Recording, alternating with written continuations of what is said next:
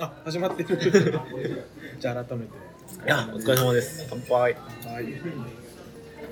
ねじまきさんでも飲んで収録とかないんじゃないですか？いや、初めて、いや、初めてじゃないけど、あの、あれ、おたつさんと幸せはの始まりさんの時ははいはいはいはい、結構飲んでたから、みんな飲んでたそうですよね。またやりたいなって。あの、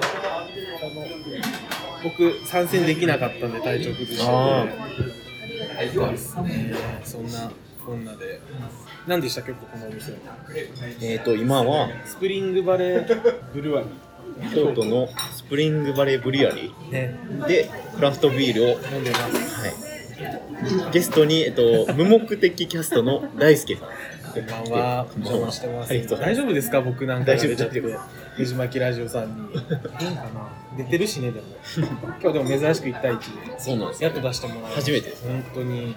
しくどうなるか。チーズいただきます。なんか、奈良漬けかな？わからんと、ボッシュチーズかなんか。ソフトシェルクラブ食べたことあります？今食べたことないです。めっちゃ美味しそうですね。頼みましょうあ行きましょうか。ソフトシェルクラブ僕好きなんですあよ。脱皮したての殻ごと食べられる感じ。うん。友達に行こうって誘ったら結構ダメな人多いらしくてソフトシェルクラブ。あ殻ごとって気持ち悪いじゃん。確かに。多分彼はだからエビの殻もちゃんと残すタイプなんだろうなって思いました。それでエビの殻食べてたら意味わかんないなって思いましたね。最近なんか食関連でいくとあのベトナム料理のバインミーやったっけ？うん流行ってますよね。鶏のレバーかなんかをあ挟んだ。個人的には結構好きかな僕アジア料理はあんまり食べないです。パクチーはちょっとできるだけ抜いてもらってますんで。なるほど。藤巻さんは好きですよね。まあまあまあ。理ね。エスニックはね全部。あの、ほら、片親がフィリピン人で、あ結構母国、母の母国料理をよく食べるんですけれど、やっぱり同じ東南アジアって、あの、ベトナムとかタイとか食べても、あ、この味なんか、フィリピンのあの料理に似てるな、みたいな。えー関連性がそう、なんか再生されるんですけえーど。味が。今日は一応食テーマの話をしようかって話をしてるまだ何も準備してないですどうしよう。なんか別になんかあります？僕から出せるほど食のこれについての知識みたいなのないんですけれどなんかコンテンツ食を扱ったコンテンツが僕すごく好きなんですよ。で今あの選ばれてましたけれどポッドキャストアワードに味な副音声なんかあまりないじゃないですかポッドキャストでの食のコンテンツって。少ないですね、まあ、ね、口だけで伝えるのって結構大変だろうなって思いますし、なんかでもこう、いつかこう、食の音声コンテンツをやってみたいなっていうふうな思いやーめっちゃ聞きたいです。味な副音声は、あの、その一つの食のテーマに通じてる人を呼んでインタビューするみたいな番組なんで、で、この前おっしゃってたけど、その、ASMR 的な食のコンテンツとかも面白いですね。ああ料理してる様子をってかろうじて、かろうじてあのエピソードのサムネイルに美味しそうな写真だけ入れて抵抗するみたいな。結構海外は、はい。あの料理系のポッドキャストいっぱいあるんですよ、へでなんか有名どころでいくと、はい。なんかスポークフルっていうで最近そのポッドキャスト番組のホストの人が新しいパスタを発明しちゃったんですよ。で3月3日に発売したからすごい、でもソースがよく絡みそう。そうそうそうなんですひだひだのね。そうなんです。でフォークが刺しやすいあでー。あと、厚さが違うから食感が楽しそうです。噛み応えがいい。あさすがっすね。いやいやいやいや。言おうとしたことい。やいやいやいや。すごい。面白い。これが新しい。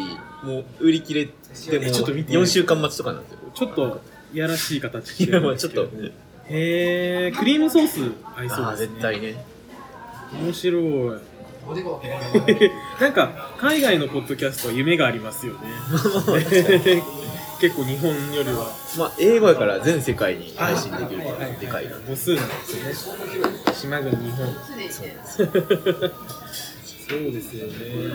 なんか僕はグルメ漫画がすごい好きなんですよ。漫画全然わからあない全然ですか？じゃあもういろいろ今日紹介したいんですけどあーぜひぜ、あの主に2つあって、自炊が趣味なんで自分のレシピを増やす用のあもう一つ教養として食を勉強する漫画が真面目な2つぐらいあってそうなんですよ。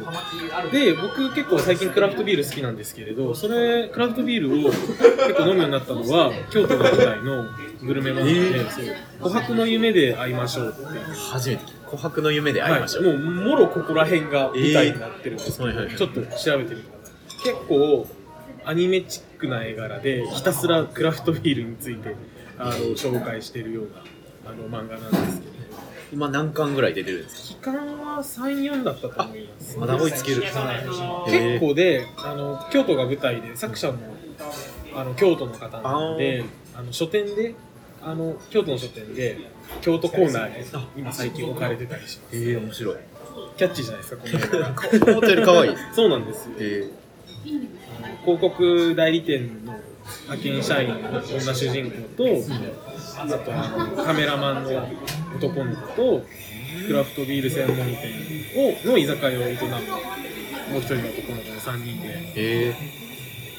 こうクラフトビールを流行らせていこうみたいな、そこで勉強しました。ねこうラガーとエールの違い。あなんか日本ってラガーが結構多いんで、あの喉で飲むビールじゃないです。か喉越し。はい、なんですけどあまりまあラガーも好きだったんですけれどこれを読んでエール結構見かけることが増えたんで、はい。エールを飲むようになったんですけど全然違うなってことが気づきましたね喉と口で飲むのと全然味が違う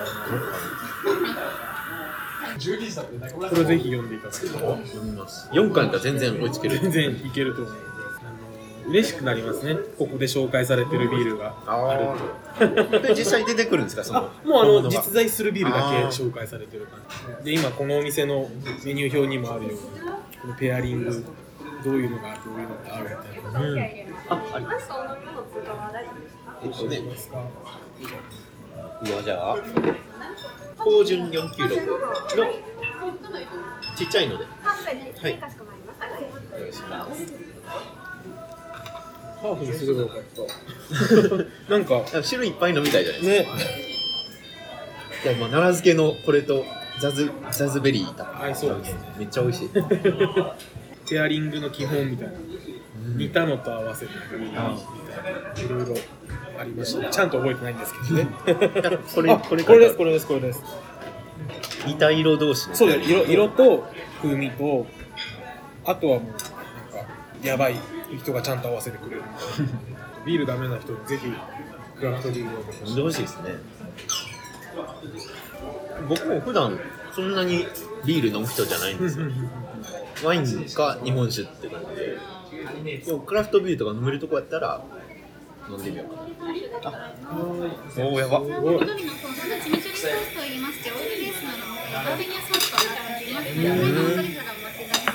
ーいでもこれは写真撮ろ。うすごい。火入れも取れます？あ撮れます大丈夫です失礼いたします。どうも。やば。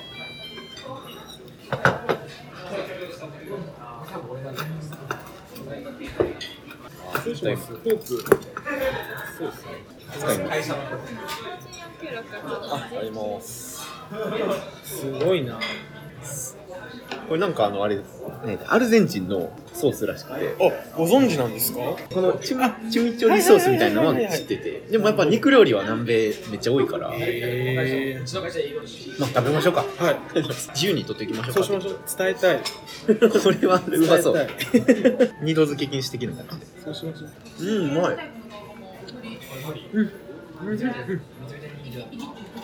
あソース美味しい。結構香りスパイシーですけれど、味味はい。ですね。華やか。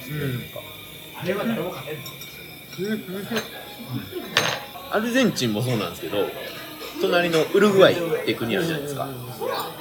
そこは世界一牛肉を食べる国でなんかもう女の子もめっちゃガツガツ牛肉食べるんですよ。こんな肉壺みたいなのがあって。肉つぼどうやって調べよう。アサードっていうのがその焼肉みたいなやつなんですけど多分その壺みたいなのに名前はついてないんじゃないかな。れごと結構こうで焼いてる感じですよね。あれ回る肉、えー。あー、ねトルコの。あのケバブ。ケバブ。ケバブもそうですけど串に刺さったでっかい肉ってすごいなんかロマン。ワクワクしますすごいわすごいな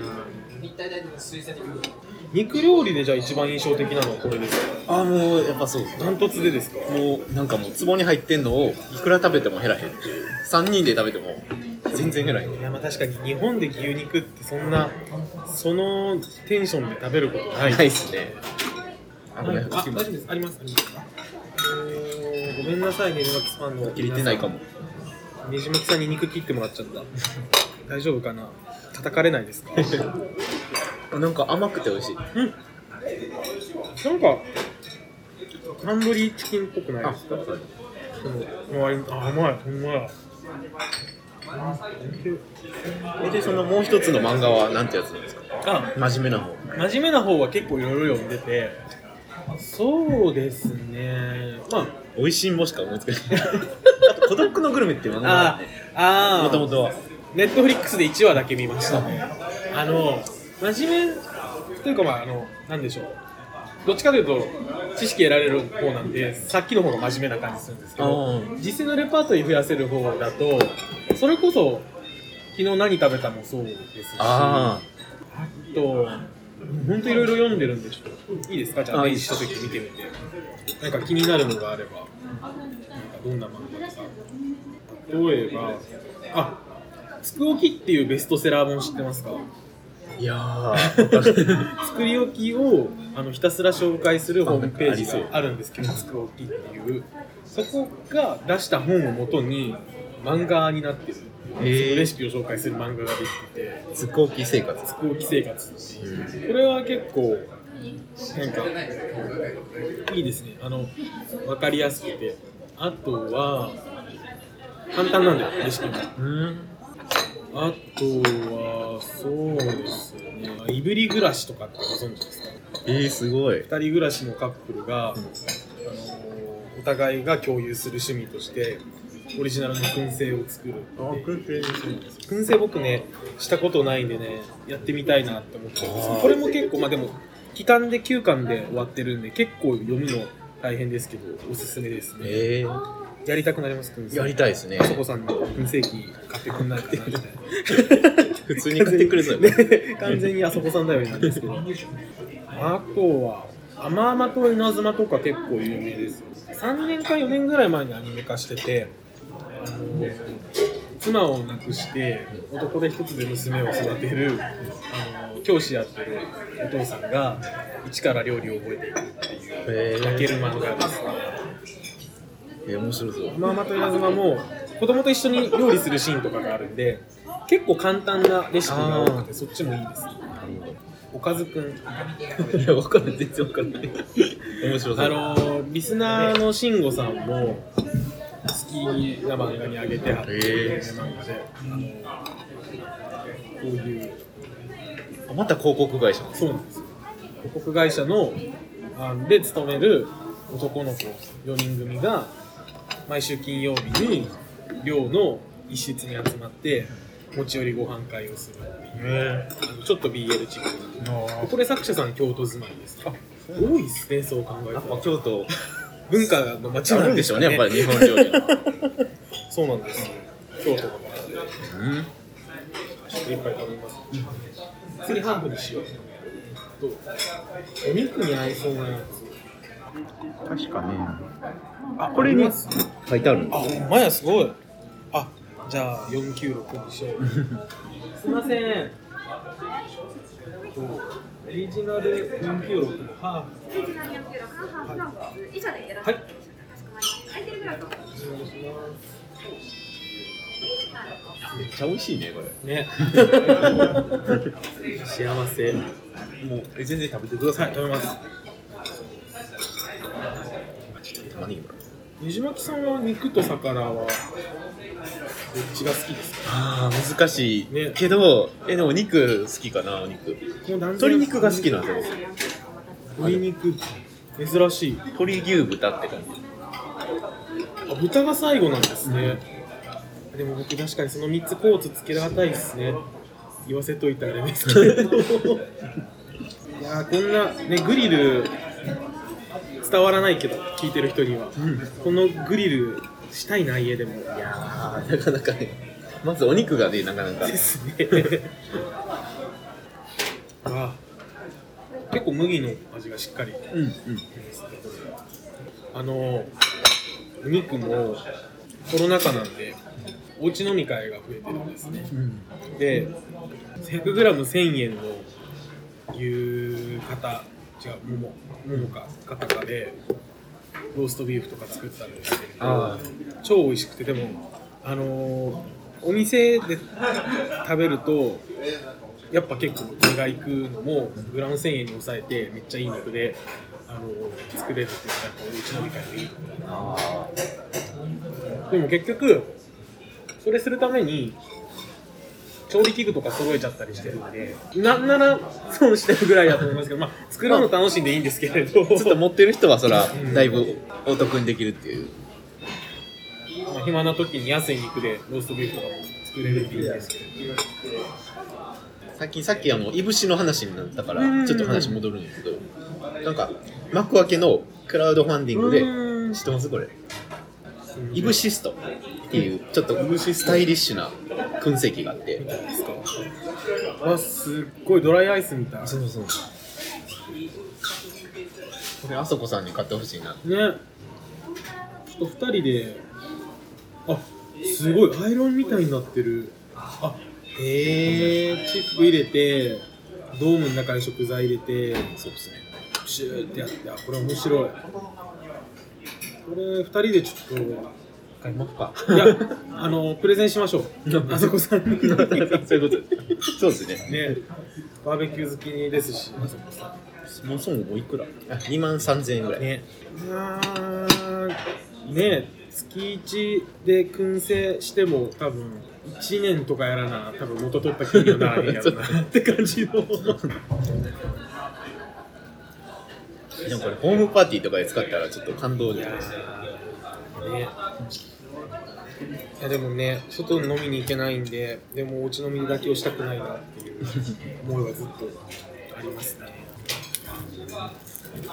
自分漫画はそんなに料理系のを読んだりするけどはいはいはいはい。ネットフリックスのあ料理系ドキュメンタリーはめっちゃ見てる。僕それで言うとマリファナ料理の番組とあとあの Hulu だったか Netflix か覚えてないんですけどあの美味しいハンバーガーを作るコンテストみたいな。Netflix そうですね。あれもめちゃくちゃ好きで。したねあのシェフのテーブルだったかな。ああ自分のテーブル。シェフっていう映画知ってますか？フードトラック。ああのわかる。あのあの人です。ジョン・ファブルこの人がネットフリックスで番組やっててで第1話は自分が出たあの自分が出たそのシェフのあのキューバサンドを作って食べるっていうのをやってましたね。あれね料理評論家にそうですそうです。めっちゃ辛に辣なやつをやられて。そうそうそうそうそう。それに反撃するためになんか美味しいの他の映画の好きなところは息子がちゃんと活躍してるところなんですよね友情出演であのロバート・ダウニー・ジュニアあがアイアンマンつながりで出てるんですよあれは。です。で日本語吹き替えで藤原さんがあのーロバート・ダウニー・ジュニアのあの吹き替えやってるんですけどあれもアベンジャーズでトニー・スタークアイアンマンの声優を藤原さんがやってた。そういう流れなんです。よちゃんとキャスティングされてる。そうあの人がやってる番組もトム・ホランドが生の牡蠣を食べるんですよ確か。あでなんかやっぱゲテモノというかちょっと変わったもの扱いじゃないですか。生の魚介類って。でまあジョン・ファブローもあのロバート・ダウニー・ジュニアも食べたことあるらしいんですけどトム・ホランドが初めて食べるようになって言ってうん。可愛かったです。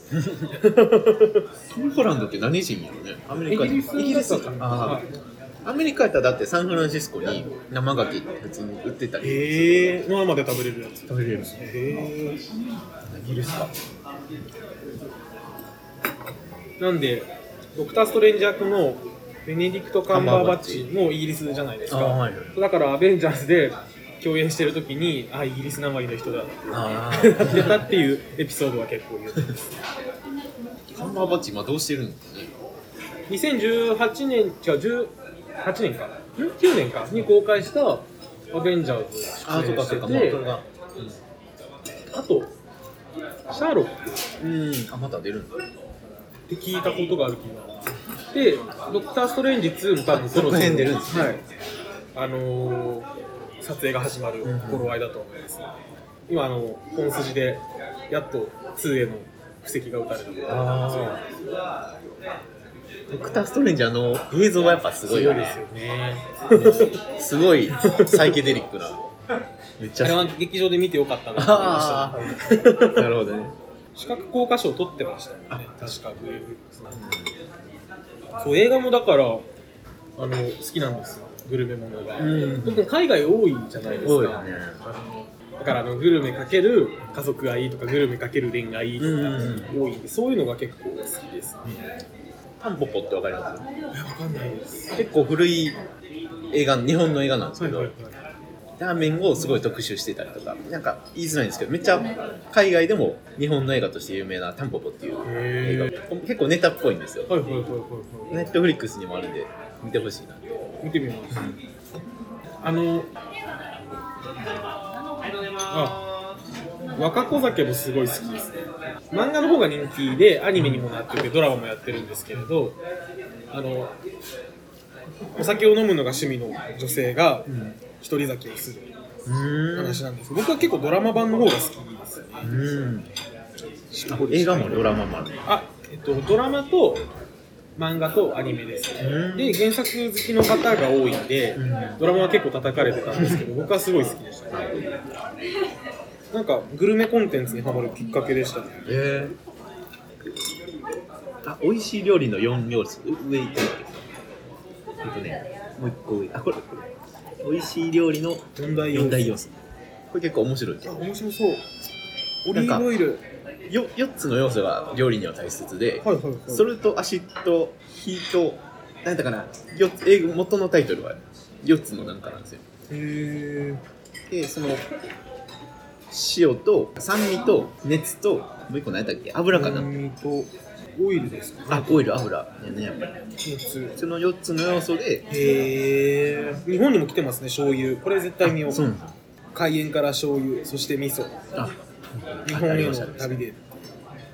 面白そう。このおばちゃんがめっちゃいい感じの人。うまいなと。あ崖っぷちレストラン。えー、知らん。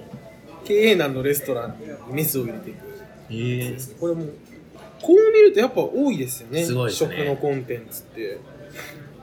始まりは確かシェフズテーブルで大ヒットして、あそうなんネットフですね。リックスいっぱい作るようになったんですへよ、確か。ー。あジョン・ファブローのやつはザ・シェフ賞ですね。ああこれですこれです。あ、あるね。最近また話飛ぶんですけど、はいはいはいワイヤードっていう雑誌してうん。はいはいはいはい。で最新号が3月の最近出たんですよ。はでそれがなんかフードテックとか食の未来についての特集でなんかいろいろほんまに面白くて、フードテックフードテック。フードテック。まあ、例えばその低温料調理器もああまあフードフードテックテックですね。確かとか昆虫食とか。にうんうんうん。でなんか面白いなと思ったのは究極のサスティナブルなフードは便うんうんこ便あ。っていう話をしてたり。確かにサステイナブルですね。それは考えたことなかったなと思ったりとかなんかオーガニック料理とかってあるよね。はい。なんかそれは環境にいいとかって言われるけど結局はその農薬を控えているだけで限定的な効果しかないからこれからのそのサスティナブルな食っていうのはその植物が育てるシーズンのサイクルに合わせて料理を作るみたいな感じで。だからその同じ野菜とかをずっとやり続けると畑は細ってしまうじゃないですか。枯れてしまうっていうか。ああそういうことなんですね。だからそういうのはやめて、まあ、春夏はこれで秋冬はこれで自然に合わせてでそうそう土を傷めないようにしたものを使って料理をするみたいなのがトレンドらしいです。土目線のサステイナブルですね面白い。栽培からってやついやでも思いますよね。まずはでもその食材をちゃんと傷ませないようにで作ったらちゃんと食べれるようにっていうのを目指さなきゃいけない。なそうですよねなかなかだからあのシロさん昨日何食べたの。あ見ててもあの人本当食材きれいに使ってきれいに食べきるんですけど、あれって作るよりもレベル高いことだなって思いますね。全部なんか頼みますか？あ行きましょうか。カニ頼んで。あそっか。え頼んだんだっけ頼んでないです。あ頼んでないかも。はい。カニ頼んでサバの燻製ポテサラちょっと頼んでみますすいません。ソフトシェルクラブって今日あります？かはい、ございます。はい。とあとポテトサラダ。ポテトサラダ。です。以上でよろしかったですか。失礼いウィンターフルーツタルトエール。サンクトガーレン。っていうこれが結構栗とかイチジクの風味がして美味しいんですよ。えー、美味しそう。栗はちょっと惹かれるの？なんかでも全然めっちゃ甘いみたいな感じじゃなくて、うん。なんかなんて表現すればいいのでもあのクリスマスにあのフルーツタルトと一緒に飲みました。えー、美味しそう。美味しかった。ですやっぱエールが本当に飲みやすいのであー。あほんまにイチジクあそうなんです。よへえおすすめあ調べてみます。それまた送っといてもらってわかりました。シナモンも入れてるんですけど全然めっちゃシナモンの香りとかする感じではなくて本当に添えてる感じでインターフルーツされてぜひあとやっぱ一番好きなのは日立のネストっていうフクロウのマークのああはいはい結構有名じゃないですか。スーパー置いてますねそうなんですよ。あれがめっちゃ好きで、あれのダイダイエールっていう、ダイダイっていう聞いたことある柑橘を使ってるエールがすっごい美味しいです。あのよく行く奥戸藩っていう京都の居酒屋で飲めるんですけれども、あれだけでもいいってぐらいすごい好きなんですよ。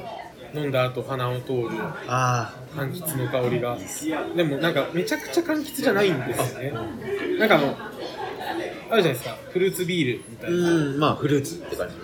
て感じじゃなくてえでもちゃんと柑橘でバランスが取れて飲んでみてください。ー、奥戸藩行きましょう行きましょう。でもう一つ日立のネストで言うとエールじゃなくてラガーなんですけど、はいはい。ゆずラガーっていうのがあってあそれもだからあれを飲んだ時にだからエールとラガーって本当に違うなって思ったんですけれど日立のネストが作ってるあの柑橘系のビールなんだってことであの舌の上で転がしながら飲んだらまあ結構パンチがあって苦くてでその苦さに柚子の香りが消されてってすごいなってたんですけれどあのポスター宣伝したってゆずラガーがあの喉で飲んでくださいって書いてあったんで喉で飲んだらまあ喉越し良くて喉越しのいいのにすごい柚子の香りが一緒になってくるんですごく良かったですねゆずラガー。美味しそううまいっすね。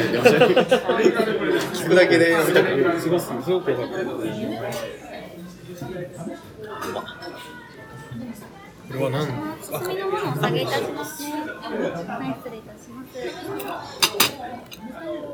ありがとうございます。失礼いたします。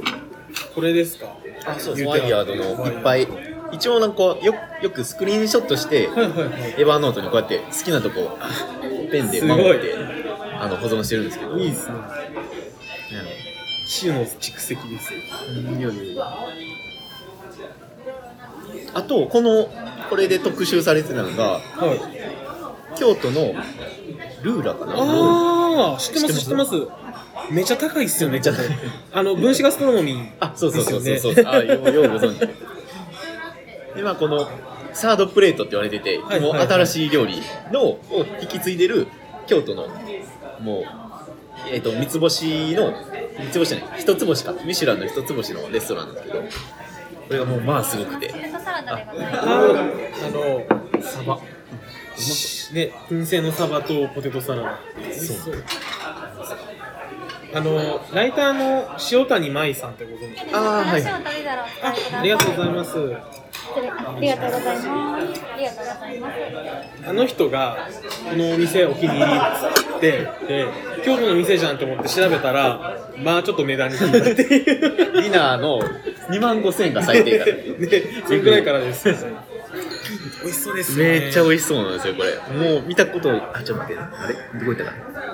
なってなかった。そう分子ガストロノミー食べてみたいですよねどんな感じなのか。そうですね。コペンハーゲンが大元の確かレストランがあってそこから世界中に普及してる感じなんですけど。エキス抽出してって感じの。そうですね。ね。すごいサバでこのオーナーさんがはい。アンダー30歳なんですよ。えー、すごっ。29歳すごっ。めちゃめちゃやりたいすごいっすね、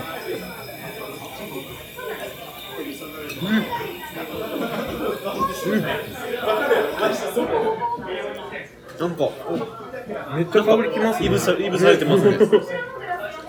今なんかサバとポテトサラダの和え物みたいなねめっちゃいぶしてる香りが、うままっ。あー美味しい。いやー美味しい。何なのか分かんないですもんね。なんかやりたい放題なイメージがあって分子ガストロームって。なんかドライアイスで冷やしながらのなんかなんだろう。飴細工みたいなのが刺さったりするじゃないですか。わかんねえって。食べてみたいっすね。食べてみたい食べた気になんのかみたいなのは。あるけど。これで6000円ぐらいするんでしょうね多分。ルーやっぱ食材は大原からといろいろ集めてるらしいです今輸入できないんで食材を。ああなるほどどうなんでしょう。国内のじゃあ農家さんにとっては割とチャンスなのかもしれないですね。これを機にうちのものを。うん。あと最近はやっぱり新鮮な野菜を使えるようにするためにはい。もうレストランが野菜を育ててるみたいなもう中で。中で。垂直農法とか使って新鮮なレタスをもうそこで育ててる、まあ、要するにいけすみたいなもん。野菜はいはいはいはいはい。なるほど、うん。わかりやすい。めちゃくちゃわかりやすい、だからもうそういうのが当た当たり前になるんじゃないかなっていうのが流れみたいです。いつかでもあのねじまきさんのあのチリコンカン的なやつ。あ 豆とか使ったスパイシーなあれを食べてみたいです。ああげてましたねインスタで。あのーレシピ本を結構買うんですけどあめっちゃありそう。めっちゃあるんですよ。てかツイッターの